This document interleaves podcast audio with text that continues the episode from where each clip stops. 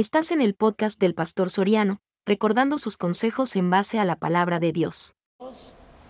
Sujetándose a la voluntad de Él, clamándole a Él, sirviéndole a Él, esperando en Él, identificándose con Él. Hay tantas cosas por las cuales usted realmente sabe que está abonando para, para lo que usted busca. Porque lo único gratis en la Biblia es la salvación. Esa otra parte, esto que vamos a leer del versículo 24 del capítulo 7, es una mujer que ni era judía, era griega y sirofenicia. Y vino delante de Dios y Dios la remató. A esta mujer Dios la avergonzó. Pero esta mujer no se quedó con la vergüenza. Esta mujer Dios le pegó, pero como dicen en mi pueblo, un chipión. Y entonces, pero 724, no tiene su Biblia el 724, ya me trae, mire lo que le está dando a Tomasito usted, se equivocó el pastor, le dijo usted, está bien, va. Esta muchacha, imagínese, vino a pedir un milagro y no era judía. Y Dios le pega un rematón que usted ya no viene a la iglesia. Le aseguro que le dicen así, usted ya no viene a la iglesia. Porque qué malcriado, ¿por qué me trataron así? Pero esta mujer contesta y, y Jesús dice una palabra ahí.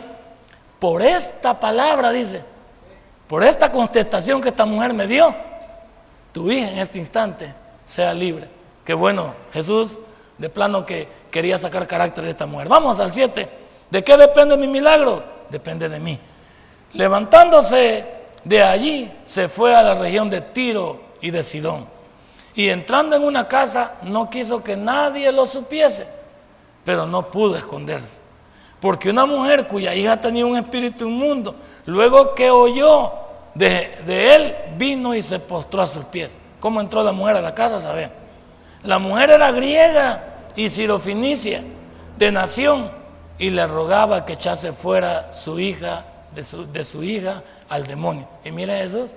Pero Jesús le dijo, deja primero que se sacien los hijos, hablando de los judíos. Porque no está bien tomar el pan de los hijos y echarlo a los perrillos. Imagínense. Y respondió la mujer, qué lindo la mujer, ¿verdad? No se acobardó. Sí, Señor, le dijo, pero aún los perrillos debajo de la mesa comen de las migajas de los hijos.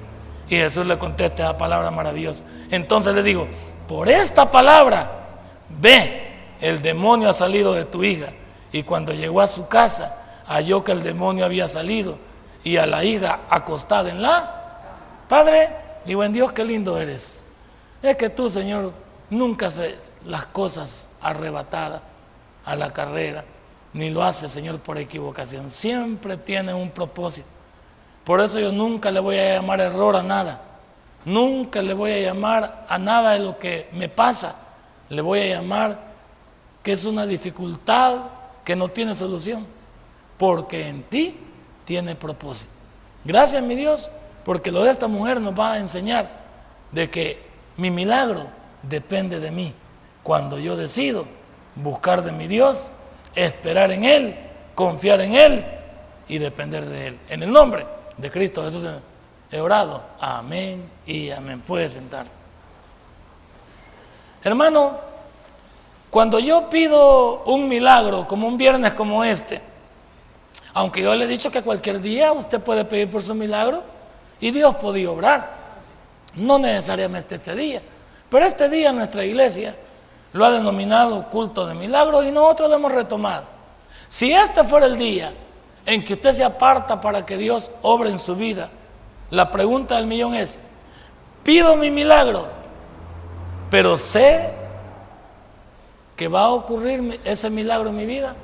Porque esta mujer a pesar de no ser judía, a pesar de ser griega, a pesar de ser sirofenicia, era una mujer que confió en lo que había creído. Esta mujer vino con fe delante de Dios. Si Jesús venía escondiéndose de la multitud, venía de incógnito, no quería que nadie lo supiera, ¿cómo esta mujer lo supo y cómo se metió a la casa? E, eso es lo que a mí me ha dejado pensando desde que leí la porción. Y consulté varios, varios comentarios para saber cómo es que ella había llegado hasta él, porque dice que se postró delante de él. Y me imagino que si él venía cansado y estaba ya en una habitación, ¿cómo la mujer llegó? O sea, no solo que fe, sino que burló a todos los que protegían a Jesús, a todos los que resguardaban a Jesús. A los doce discípulos les fue pasando, pues. ¿Dónde estaban los doce discípulos? Que son los que resguardaban a Jesús. Pero esta mujer, lo que me encanta de ella es que no vio obstáculo alguno. Jesús no quería que supiesen que él estaba allí, número uno. Y ella hizo todo el intento por averiguar dónde estaba. Y no solo eso, la casa era difícil para llegar porque él no quería que supiesen. Entonces, ¿cómo es que esta mujer logró llegar hasta donde Jesús? Y la otra es, ¿cómo es que no se fue después de que Jesús la avergonzó? Siéntese aquí, Chacón, por favor. Véngase para adelante. Véngase para adelante, papá. Ellos allá porque estamos, la, señora está, obedezca ahí a los, a los servidores, por favor. Gracias, Chacón, muy amable. Lo que, lo que me impacta más de esta mujer es que cuando Jesús le habla en términos de avergonzarla, para decirle, tú no eres judía, ¿y por qué vienes delante de mí? Si yo he venido para mi pueblo, la mujer no se cortó. Otra mujer hubiera dicho, ve, mire con lo que me sale. Yo pensé que los cristianos no eran avergonzadores. Yo pensé que los cristianos no eran pedantes. Yo pensé que los cristianos no eran así. Porque yo sé que muchos en el cristianismo, aunque hemos sido locos en el mundo, aquí nos venimos a poner un poco sensibles. Y se nos puede decir nada porque todo, todo se nos complica, habiendo sido malacates en el mundo. Pero esta mujer no se complicó la vida. Esta mujer vino delante de Dios con una convicción. No importa lo que me diga, me imagino ella que venía preparada. Yo sé que Él va a notar que yo no soy porque si este hombre es Dios, esto ya, esto ya es filosofía mía, agregado mío, pero estoy hablando en voz alta. Ella debe haber pensado, ¿cómo no va a notar este hombre? Si le voy a pedir un milagro a él y él va a obrar en mi hija, es porque él es Dios. Imposible que yo me lo engañe para que no sepa que yo no soy judía. Y sé que si nota que yo no soy judía, algo me va a decir. Pero yo voy a saber qué contestarle. Esta mujer venía preparada. Esta mujer venía como usted en esta noche. Usted, usted vino a esta noche no a perder el tiempo. Usted vino esta noche a recibir lo que usted necesita.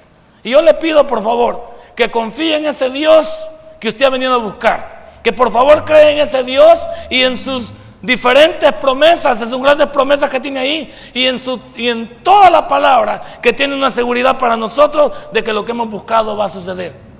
Esta noche no tiene que ser un culto más tiene que ser un culto como el de esta mujer. No me voy a ir, no me voy a ir sin nada.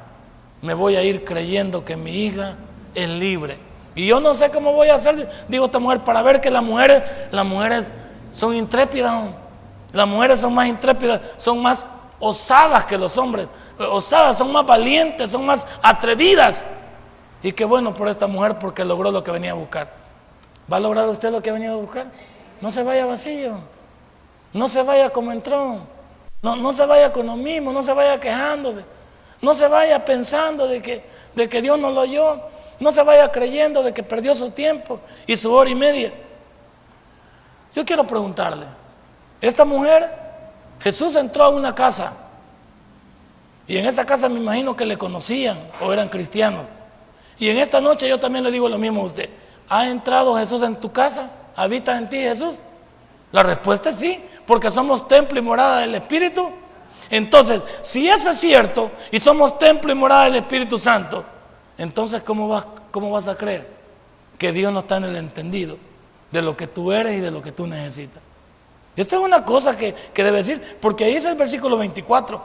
Levantándose de ahí, hay que leer el contexto de dónde venía. Levantándose de ahí, se fue a la región de Tiro y de Sidón y entrando en una casa, Jesús, para comenzar, no entraba en cualquier casa.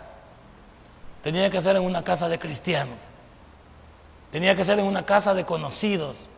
En una casa de personas que profesaban su misma fe, que habían creído en Él. Y cuando Jesús entró en esta casa, entró con tanta confianza porque dice, y entrando en la casa, no quiso que nadie lo supiese, pero no pudo esconderse. O sea, me imagino que entró y le dijo al, que lo recibía, por favor, no quiero, no quiero que nadie pase. Quizás nuestro Señor Jesucristo quería orar, posiblemente quería descansar, no sabemos. O ya sabía lo que iba a pasar y él, en su soberanía, pues conocía lo que, lo que se venía. Pero él, me imagino que le hizo la advertencia de la casa, por favor, no quiero que nadie me moleste. Ahora te pregunto, si Dios dio esta orden al entrar en esta casa, ¿cuál es la orden que Dios nos ha dado cuando ha entrado a esta casa, a este templo? ¿Qué orden nos ha dado Dios cuando ha entrado a este templo? Yo diría una sola orden, no se contaminen. No se contaminen. Ustedes ya no son parte del mundo. Si Él nos ha tomado como templo y morada del Espíritu Santo, ¿por qué continuamos echándole basura a este templo? ¿Por qué continuamos contaminándonos? Si somos casa de Él, la orden que Él nos ha dado es no se contaminen. No, no, no hagan nada. ¿Cuánto este día nos hemos contaminado del mundo? ¿Cuántos este día hemos andado metidos en cosas del mundo? Hemos andado en, situaciones que el mundo no nos ha dejado, no nos ha dejado buen sabor de boca. Han habido cosas este día en que los cristianos hemos estado mezcladas, mezclados también, y eso debería de habernos avergonzado, como ayer hablamos. Ayer estamos finalizando las obras de la carne, estamos finalizando en el libro de Gálatas, y hablamos nada más de dos. Y estuvimos hablando de eso. ¿En qué hemos andado este día? Y hoy estamos esta noche aquí, en este culto de milagros, y el Señor nos pregunta, ¿de dónde vienes? No es porque no sepa, sino qué has andado haciendo con este templo y esta morada. Él entró en esa casa porque en esa casa se sentía cómodo, en esa casa se sentía gusto, en esa casa se sentía seguro. Jesús ha entrado en tu casa, ha entrado en tu cuerpo y Él considera de que tú no deberías de comportarte como que si no habitara nadie, como que si ese, si ese lugar no fuera templo y morada del Espíritu Santo. Entonces, como ves, para pedir tu milagro esta noche también, sé sincero con Dios con lo que hemos hecho. Sé sincero con Dios con lo que hemos andado haciendo. Pidamos perdón por nuestras faltas, por nuestras situaciones y por favor, comprometámonos a no seguir siendo lo mismo En tercer lugar, a Jesús no le interesa la fama del mundo. A él no le interesaba hacer milagros para ser reconocido. Aquí digo, no quiero que sepan de mí. No quiero yo que nadie sepa que aquí estoy. No me interesa a mí la fama del mundo. A Jesús lo quisieron hacer rey y no le interesó. Quería la gente propagar sus milagros. Decía, vete, no lo cuentes, por favor, tranquilo. Vete para tu casa. Dios te ha salvado. Él no le interesaba la fama de este mundo. ¿Cuántos en este mundo ¿Por qué lo he tomado así? ¿Cuántos en este mundo queremos quedar bien con Él? ¿Cuántos queremos ser populares con este mundo? ¿Cuántos queremos en este mundo que se nos reconozca? Y la Biblia dice que el que se vuelve amigo del mundo se vuelve enemigo. ¿Cuántos hemos procurado andar con la fama de este mundo? Creyendo que debemos de hacer, quedar bien con este mundo y con Dios, pues. ¿Cuánto nos encanta quedar bien con las personas? ¿Y Dios? Quedar bien con las instituciones y Dios, quedar bien con cualquiera y Dios. A Dios no le interesaba la fama, a ti no debe interesarte la fama de este mundo. Debe interesarte si tienes un corazón dispuesto para Dios, si tienes un corazón dirigido. Este día tendríamos que haber caminado por este mundo interesados en quedar bien con Dios. Pero algunos que no hemos podido dejar nuestra música de pagana, no hemos podido dejar nuestro vocabulario, no hemos podido dejar nuestros malos pensamientos, todavía seguimos viendo lo que no es nuestro, lo que no nos pertenece, lo que no nos beneficia. No nos hemos identificado con Dios. Aquellos que hemos, que hemos andado interesados en coquetear con el mundo, aquellos que hemos andado interesados en quedar bien con el mundo, aquellos que nos ha gustado este día promover el mundo, no hemos estado. No. La fama no tiene por qué interesarte. A Jesús no le interesaba. A mí me interesa quedar bien con Jesús. Lo demás me sale sobrando, debería decir usted. Y aquí comienza mi sermón. ¿Cuál es, el, ¿Cuál es mi problema?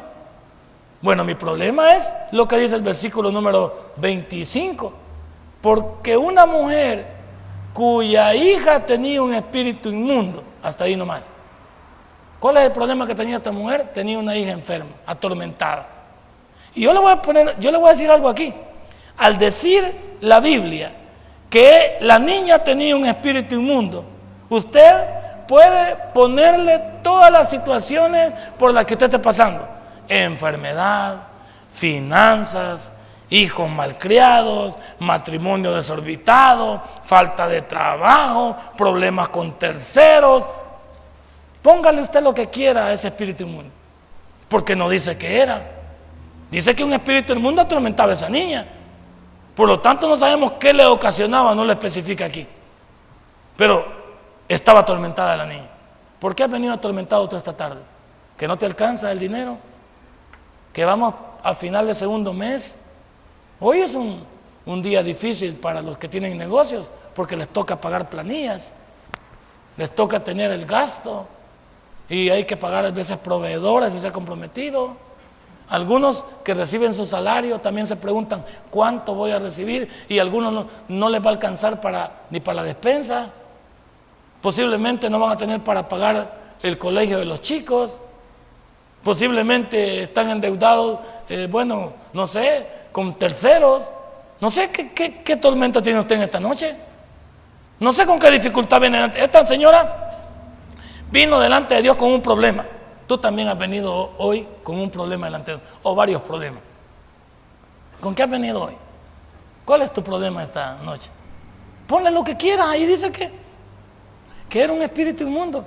Tenía una hija que tenía un espíritu inmundo. ¿Cuál es tu problema? ¿Cuál es mi problema? Y tú lo conoces. Y yo te, yo te pido, por favor, ya que identificaste tu problema, ¿por qué no tratas con Dios esta noche? Para que te lleves tu milagro. Y cuando digo que trates con Dios, ponte de acuerdo con Él. En primer lugar, ponte de acuerdo así. ¿Qué generó el problema que tú tienes?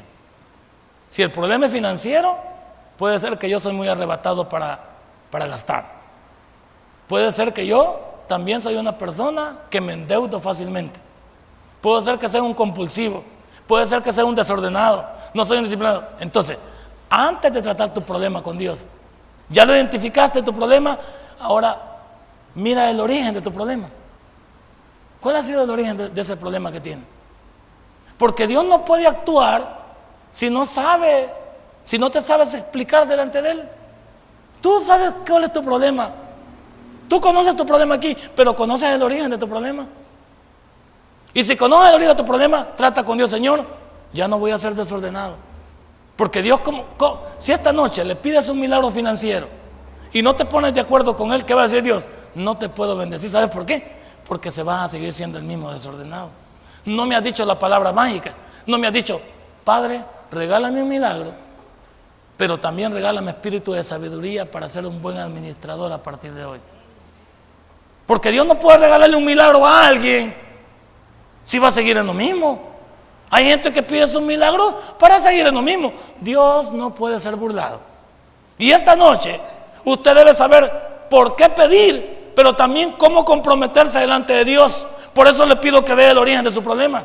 Si su problema es una enfermedad, ¿qué originó la enfermedad? Pueden ser que hayan sido cosas que yo no he cuidado bien este cuerpo. ¿Y desde cuándo? Porque si yo vine a Cristo hace qué? Hace tantos años, pues algo de lo que hice anterior pasa factura también en la vejez.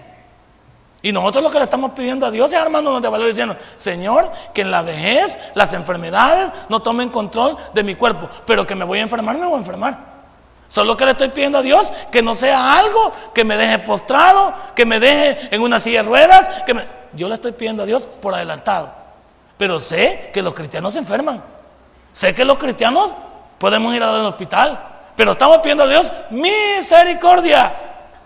Le estamos aplicando la misericordia, la bondad de Dios. Entonces yo no estoy hablando aquí algo fuera de, de órbita. Estoy hablándole, usted conoce su problema. Y si conoce su problema, esta noche le va a ser fácil tratar con Dios. Porque Dios quiere saber para qué quiere su milagro. Y Dios quiere saber si va a hacer buen uso de su milagro. Y Dios quiere saber quién se va a llevar la honra y la gloria de su milagro. Y Dios quiere saber si usted va a permanecer en sus actos. Dios quiere saber si, usted va a testificar de eso. Esta mujer lo va a hacer. Esta mujer lo va a hacer. Porque esta mujer me imagino que, así como fue de atrevida aquí, me imagino, me imagino que fue a publicar lo que Dios había hecho en ella. Porque cuando llegó a su casa vio a la niña totalmente alentada ahí en su cama, descansando. Entonces, ¿cuál es tu problema en esta noche? Esta mujer tenía un problema, una hija con un espíritu inmundo. Y fíjese, y dice ella, luego que oyó de él, vino y se postró a sus pies. ¿Qué es lo que esta mujer hizo, hermano? ¿Qué es lo que hizo? Eso me llega, gracias hermano.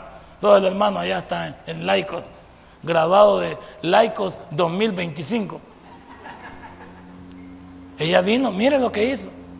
¿Y sabe por qué saca de ondas que esta mujer haya hecho eso? ¿Por qué? ¿Leyó el texto? ¿Por qué? Porque no era judía. ¿Ah? Y viene y se, y se, hinca delante de un judío que, se, que eh, todos lo consideraban el Hijo de Dios y él también. Pero esta mujer no perdió el tiempo, vino y se postró delante de él. Algunos, algunos venimos delante de Dios y todavía queremos así como con ínfulas de, de altanería. ¿Me van a dar mi milagro o qué? Señor, solo hoy vengo, si ya mañana ya no. O sea, ¿cómo, te, cómo vienes delante de Dios? ¿Viene con ese tu ego? No me permítame. Si, no te has, si te has equivocado, Él es el Salvador del mundo. Él es el Creador del mundo. Él es el Redentor del mundo. Por favor, más respeto. Como cuando usted, cuando usted acerca a su jefe para que le dé un aumento, se acerca así. ¿Me va a dar el aumento o qué? ¿Me da el aumento o renuncio? ¿A qué no que yo así? Llegamos todos yo, yo, ¿qué tal mi jefecito? ¿Cómo está? ¿Qué tal le dio a su familia? ¿Cómo está su señora? Nunca ha preguntado por la señora. ¿Cómo está su señora? ¿Y sus hijos, jefecito? ¿Todo bien? Y mire la empresa, vea cómo va ahorita, va bien bonita, va. Es que usted, jefe, Dios le ha dado una mente privilegiada, jefe. ¡Qué bárbaro! Y cuando eleva al jefe y lo pone hasta arriba, y el jefe ya está pensando, saber qué tirito me va a hacer esto. Y usted ya lo puso, lo elevó. Y de repente le dice, jefecito, le quería pedir un favor. No se vaya a molestar mi jefe. Yo, usted sabe que, que uno anda en esto, pues. Tengo mis problemas, ahorita mis dificultades.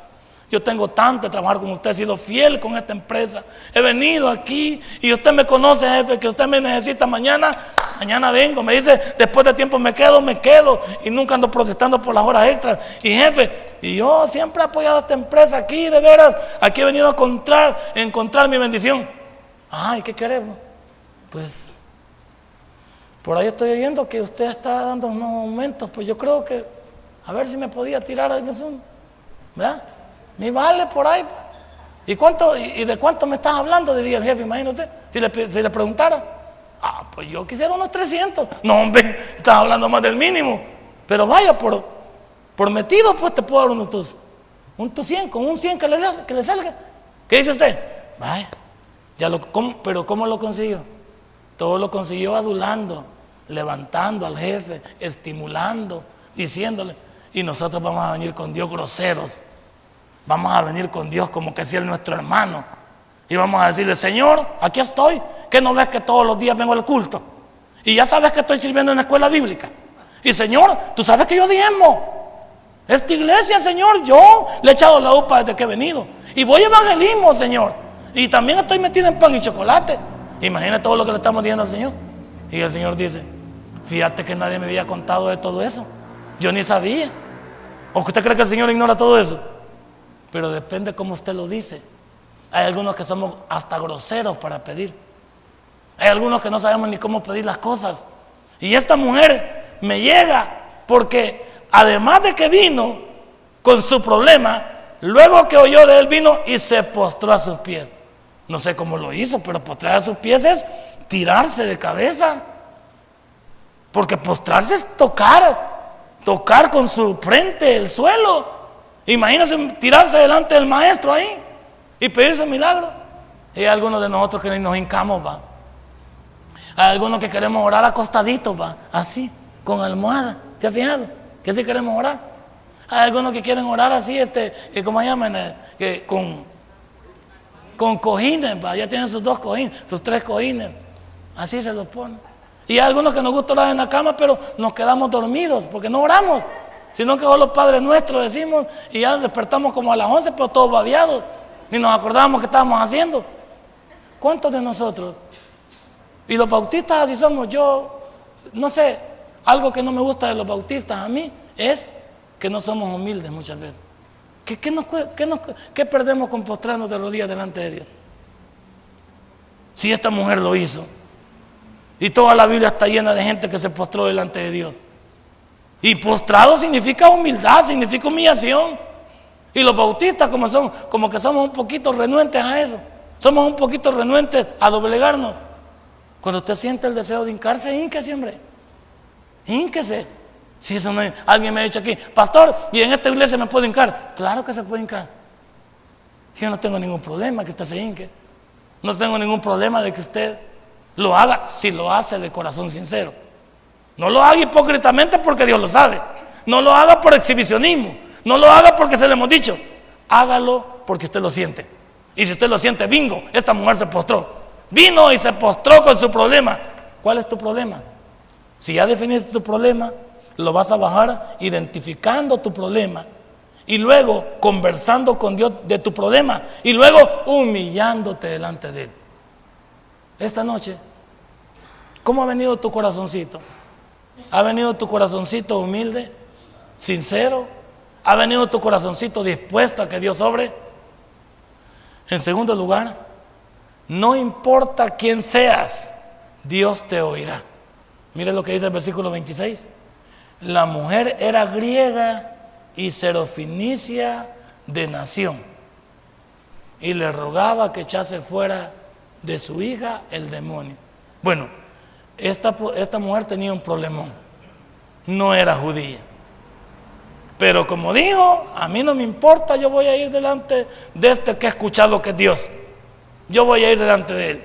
No importa que Él me diga, que Él me identifique por mi tono de voz, por mi dialecto, yo voy a ir delante de Él y voy a pedir mi milagro. Dios en esta noche no está viendo de qué porte eres tú. Si eres una persona que tiene sus, sus, sus comodidades, como si le falta. A Él no le interesa si eres empleado o eres ejecutivo. A Él no le interesa si tú tienes tus comodidades o no las tienes. Para Dios todos somos iguales. Dios aquí nos ve iguales. Aquí todos estamos en el mismo nivel, incluyendo el pastor. Si, si el pastor aquí está un poco más arriba es porque está predicando. Pero a la hora de pedir mi milagro, estoy al mismo nivel de ustedes. Tan necesitado como ustedes. Y quizás más que ustedes. Entonces, cuando termine mi sermón, yo también me voy a pasar al lado de estar al mismo nivel pidiendo mi milagro. Yo te pregunto en esta hora, ¿tú crees que tienes algo por lo que Dios no puede escucharte? Si escuchó a esta mujer. No importa, hermano, eh, eh, eh, en lo que seas, no importa lo que hayas hecho, no importa quién eras, de dónde vienes, cuán malo hayas sido. De acuerdo a esta porción, como Dios una asociación de personas, si tú vienes arrepentido delante de Él, Él te recibe. Porque Mateo 11:28 dice, el que viene a mí, yo no le he hecho. Venid a mí todos los que estáis cargados y trabajados, que yo os haré descansar. Él nos está diciendo que Él no tiene la intención. Siempre que tú vengas humillado delante de Él, y esta mujer dio el primer paso, vino humillada. Sabía que no era de la nación judía. Sabía que no era, no era correcto venir a pedir un milagro porque iba a salir Jesús diciéndole que la identificaba inmediatamente como alguien que no se merecía en primer lugar lo que buscaba. Pero a esta mujer no le importó. ¿Qué has hecho tú en tu pasado? Que todavía te... hay algunos que andamos cargando un montón de pecados pasados. Que yo era y que no sé qué y que, no... que, ya no te los perdonó Jesús, pues. Que ya no te limpió Jesús, pues. Algunos todavía andamos con nuestra piedra poma, como dice el pastor, con nuestro alambre espigado, andamos con, nuestra grava, andamos con todo eso, y que, que ya no te salvó Jesús. Que ya no te libertó Jesús. ¿Cuántos andamos cargados? Y si venimos cargados esta noche, vote primero su tanate. ¿Sabe qué va a votar su tanate? Va? Vote las cosas que le estorban, hombre. Vota aquellas cosas que no está bien, hombre. Yo, espero, yo esperaría que usted haya dejado todas sus, todas sus cosas allá, ¿verdad? Por donde se sienta chalón, allá, allá afuera, ¿ve? Y hoy en la noche ya no se la lleven. Ve aquí de, aquí de este tanate, ya no se lo lleven, ahí déjelo. Hay deja que Chalón lo vote mañana o lo vote el domingo. Pero ya no se lleve su tanate, que se ha traído sus cosas, ya no se las lleve, porque esta mujer ya no se llevó nada, se llevó su milagro. Esta mujer no le importó quién, quién era. Sabía que Dios la iba a escuchar. Que le iba a pegar su chipión, pero, salió con su milagro. Como dice el, como dice el pastor, si usted va a pedir a papá unos 10 dólares, ¿qué le dice? Vos solo para venir pedir pisto, venir solo cuando estás acabado, venir que no sé qué, que no sé cuándo. Y después de la gran loga, ¿qué dice papá? Va, más los 10 bolas, más los 10 bolas. Y digo, me pegó una gran loga, pero aquí están los 10 pesos. Me los dio. ¿Sí o no? Y el pastor así nos ha enseñado. Pues. Dice, vaya, yo voy a donde mi papá, pero ya sé, debo ir preparado, con carapacho de tortuga, porque va a comenzar con un ataque. Sí, que miren, que no que, Y usted, sí, papá. No, no hacemos qué. Sí, papá, tenés razón. Aquí están, sí, papá, sí. Y al final, papá, sí, no, vaya, pues aquí está. Después de la gran luz, aquí está. Y es que Dios nunca se queda con nada. Dios aquí esta mujer parece que quería saber de qué estaba hecha. Pero Dios siempre te dará lo que tú buscas. Número tres, Dios probó la confianza que esta mujer tenía en él. Versículo 27. Pero Jesús le dijo en el 27, deja primero que se sacien los hijos, hablando de Israel, porque no está bien tomar el pan de los hijos y mire, y echarlo a los perrillos. ¿Qué le digo a la mujer? Perra le digo, pues. Si usted quiere término bravo, ay Dios que alguien le diga a usted así. No, hombre, ese es un, ese es un altercado. Ese es un problema. Mire Jesús. Y la mujer no se cortó, me llega. La mujer tenía confianza en lo que iba a traer. Hermano, Hermana y hermano que está aquí, ¿qué hubiera hecho usted con semejante chipión? ¿Qué hubiera usted con hecho con semejante ofensa? Le dijo perra a la señora. Así le dijo. ¿Y cuántos de nosotros, como te dije, venimos a la iglesia y aquí nos ponemos sensibles? No me si yo he contado que, que a mí en mi colonia a mí me trataban de hijo de tantas para arriba siempre que me hablaban. ¡Eh, ahí viene! Y mire, y entre más grande era la palabra mala que me decían, yo me sentía más popular. Porque algunos le agregaban hijos de, hijos de 700 mil, 800 mil, 900. Y entre más le iban aumentando, yo me sentía más grande. Porque decía yo, es que, es que me quiere esta gente. Estos son mis amigos, porque mira cómo me dicen y me ponían un apodo y entre más apodo le ponían más risa le daba uno porque se ponía porque era el centro de la atracción. Uno no se molestaba. ¿Cuántos apodos, cuántos apodos le pusieron a usted en la vida? A mí me han puesto como 10, creo yo. Como 10 en, la colonia aquí en la luz donde vivía me habían puesto dos apodos. En la 22 me pusieron como cuatro. En el trabajo me pusieron otros dos. En la universidad me pusieron otros dos. Ah, pues no. Y en el otro trabajo de la maquila me han puesto como tres. O sea, no, hombre, imagínate cuántos apodos. Y con todos entendía yo. Con todos los apodos. Me decían fulano y yo volteaba a ver, porque era conmigo. Ya ni por nombre entendía. Por Nelson Soriano no entendía. Nelson Soriano. Yo me seguía de paso. Porque eso no lo entendía yo. A mí me gustaba que me llamaran por el apodo. Me gustaba que, que la gente me dijera a mí cosas malas porque yo me sentía importante. Esta mujer Aquí en la iglesia, como le digo, y voy a venir aquí a la iglesia solo porque el hermano Ronald me dice, negro, ya me molesté yo. Mira, ¿por qué está tan negro? Cuidado con ofender al ungido de Jehová. O sea, ¿qué me quita que el hermano Ronald, con alguna confianza que tenemos, me diga alguna expresión? No me quita nada. No me quita nada. Si en el mundo me decían peor, en el, mundo me decían carne asada. ¿No? Entonces, ¿cuál es el problema? Que aquí me vengan a decir algo. Ay, pero yo me pongo ya muy sensible. Uy, mira cómo me dijeron. No, hombre, a esta mujer, lo que le dijeron a esta mujer, yo ya no vengo a la iglesia. ¿Para qué vamos a ir a esa iglesia vos? En esa iglesia solo gente pedante hay. Y el pastor ya le ves con cara de soldado arrepentido. ¿Ah? Que él también. ¿Cuántas personas nos andamos quedando? Y, y esta mujer no, no se quedó cortada. Me llega porque no se quedó cortada. Esta mujer dijo, quizás peor me tratan allá con los griegos y los sirofenicios.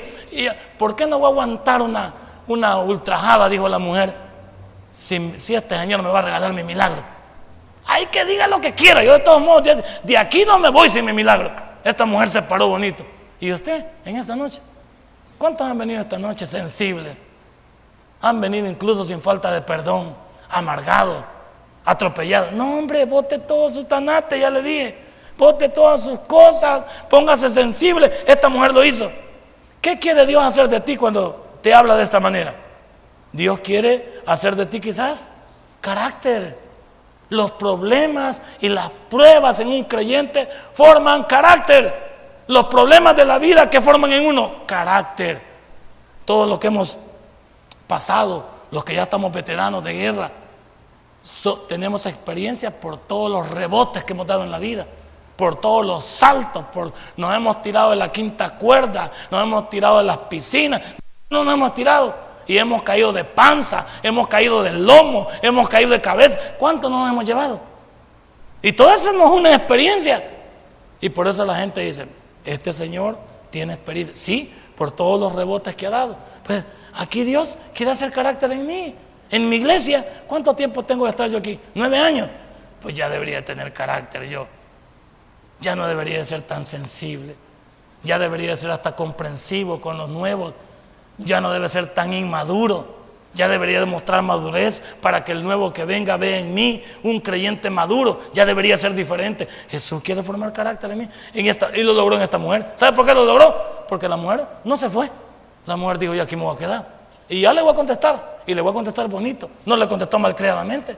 Le contestó bonito. Bueno, también está listo para esperar y confiar en Dios. Esta mujer estuvo lista para dejar hablar a Jesús. Y no se movió. Porque Jesús esperaba que con esta dijera, qué viejo este va. Y salir corriendo. No. La mujer no se movió. Y Jesús se le haber quedado, viendo.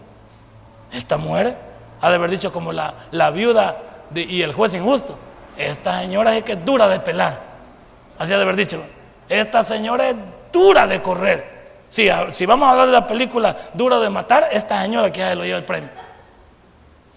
Esta señora quizás sale con eso. Y mire, qué respuesta, una respuesta con humildad genera un milagro esperado. Una respuesta con humildad genera un milagro esperado. Mira el 28. Respondió ella y le dijo, mire, todas con mayúscula, sí, Señor. Está con mayúscula, Señor, para reconocer lo que Jesús era. Sí, Señor, pero aún los perrillos, si me llamaste perra, aún las perras debajo de la mesa comen de las migajas de los hijos, de que caen, imagínense. Y mira la respuesta de Jesús en el versículo 29 me llega. Entonces le digo, por esta palabra, imagina, por lo que tú me acabas de decir, porque no te cortaste, porque no te fuiste, porque fuiste necia para permanecer, porque no fuiste malcriada, porque pensaste para contestar y contestaste con lógica, contestaste también con humildad. Le digo, por esta palabra, ve porque el demonio ha salido de tu hijo. ¿Qué ha de haber sentido esta mujer cuando Jesús le dijo esto? Ha de haber sentido un escalofrío en su cuerpo. Ha de haber sentido, vale la pena que me haya quedado después del chipión, va. Vale la pena que me haya quedado después del agüite, después de la gran loga que me echó. ¿Qué nos falta a nosotros? Nos falta lo que le sobra a esta mujer. Carácter. Nos falta lo que le sobra a esta mujer. Fe. Nos falta lo que le sobra a esta mujer, confianza. Nos falta lo que le sobra a esta mujer, paciencia. Nos falta lo que le sobra a esta mujer, dependencia de Dios. No era judía, pero ¿cómo trataba a Jesús? Lo trataba como su Señor. Sí, Señor, le dijo. Lo trataba desde ya como su Señor. Eso significa que reconocía el poder de Jesús en su vida. Y usted en esta noche que nos llamamos hijos de Dios, y nos vamos a ir esta noche tristes. Nos vamos a ir esta noche creyendo de que Dios no escucha, que saber qué he hecho, que no sé qué. No te vayas pensando negativo. Esta mujer no llegó así. Esta mujer llegó con confianza. Y no solo llegó con confianza, se enfrentó con Jesús ante una disyuntiva. La zamaqueó al Señor con una respuesta difícil. Difícil. Nos falta a nosotros lo que esta mujer tenía en gran abundancia. Porque nosotros nos hubiéramos enojado con Dios. ¿Sí o no? Estoy enojado con Dios. ¿Cuántos han oído eso? Estoy enojado con Dios. Dios no me escucha. Dios me ignora. Dios no me quiere. ¿De verdad? ¿Y entonces por qué viene a morir en la cruz del Calvario por ti por mí? ¿Crees que no nos ama? Estamos viendo la humanidad de Cristo en en los discipulados. Y estamos explicando por qué Jesús puede entender a la humanidad. Porque Él vino y se encarnó. Tomó el cuerpo de un hombre. ¿Cómo no te va a entender si a Él tuvo hambre, tuvo sed, tuvo sueño? Él fue incomprendido. Él fue crucificado. Le jalaron su barba, le pusieron. ¿Crees tú que era de palo Jesús? Era un hombre, sintió dolor. Seis horas colgado en la cruz, desde las nueve de la mañana hasta las tres de la tarde. Y me vienes a decir que Jesús no te, no te escucha, no te comprende, no sabe. Te equivocas, Él tomó el cuerpo de un hombre y sabe lo que un hombre siente. Un hombre siente dolor, incomprensión, siente esa situación misma de la gente que lo avergüenza, que no lo tome. Jesús se puso todo eso, hombre. No nos enojemos con Dios, nos damos payunco. ¿Cómo yo me puedo enojar con Dios? Usted se puede enojar con su mujer. Sí se puede enojar, pero no le conviene. ¿Sí o no? ¿Cuántos maridos hay aquí? Los demás a ver qué pasa con ellos, pero bien, no, no pensar. Pero los que tienen marido aquí, eh, marido, este, son maridos aquí de su mujer, ¿qué les conviene estar peleados con la señora? Si esa vieja nos puede envenenar. Esa vieja ya, mero piquetada, no puede echar cianuras y despacito nos va dando, nos va dando para el cementerio. Como de poquito en poquito puede ir muriendo uno. ¿Nos conviene estar enojados con ella? No. No, porque no dormimos en paz. Qué feo es estar con alguien enojado porque uno se va a dormir hasta que la otra persona cree que uno que ya está dormida. Y sube uno y no está dormida y no te has acostado. No, y que nada que. Ah, entonces se baja otra vez a vigilia. Nos quedamos hasta vigilia. Porque hoy, hoy hay cuadrilátero, hoy hay problemas. Y en la mañana no hay comida temprano. Se vea porque la mujer se venga, se levanta tarde. Y uno está muy temprano queriendo el desayuno. Y, se levanta ella y, este, y no me va a servir nada. Y no te has preparado nada. Pues, no, hombre, si yo te estoy esperando a vos, no, hombre, ya te hubiera preparado algo. Si yo voy a comer afuera, ¿va? yo voy a ir a comer afuera, afuera del patio, pues, si no es de, otro lado, fuera del patio. ¿Usted le conviene estar enojado con su hombre? No. Ni la mujer le conviene estar enojado con su hombre. ¿Por qué? Hay cosas que no...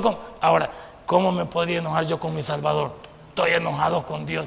No, hombre, no le encuentro la lógica yo. Estoy enojado con Dios. No me, no me conviene estar yo con, peleado con Él, sino aceptar su voluntad, esperar con paciencia mi milagro, saber que en cualquier momento Él viene con lo que yo necesito.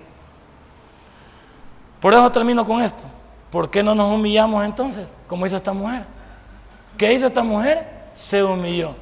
Se humilló y su Gran bendición fue el versículo 30. Y cuando llegó ella a su casa, halló que el demonio había salido y a la hija acostada en su cama, tranquila, descansando su hija. ¿Qué, ha de haber dicho esta mujer? Valió la pena haber ido delante del maestro. Valió la pena que me, ha, que me ha saltado la barda cuando me avergonzó. Valió la pena lo que me dijo y lo aguanté, valió la pena haberlo hecho. Y usted en esta noche va a decir lo mismo. Valió la pena haber ido a mi culto. Valió la, valió la pena no estar molesto con mi Dios porque no tengo por qué. Valió la pena servirle a mi Dios, estar delante de Él. Claro, esta noche, cierra su Biblia. Hemos aprendido que esta mujer no se dio por vencida. A pesar de las circunstancias que le rodeaban, a pesar de las dificultades que esta mujer tuvo, esta mujer no se movió. No se movió porque estaba segura que su milagro se lo llevaba a casa, porque era una mujer tenaz, una mujer valiente, una mujer de fe, una mujer de confianza. Esta noche, todos los que estamos aquí, hombres, mujeres, jóvenes y niños, tengamos esa misma confianza de que Dios obrará en nuestras vidas. Denle un fuerte aplauso a nuestro Dios. Póngase en pie, vamos a recoger nuestros diezmos y nuestras ofrendas. Si este mensaje ha impactado tu vida, puedes visitarnos y también puedes buscarnos en Facebook como Tabernáculo Ciudad Merliot. Sigue con nosotros con el siguiente podcast.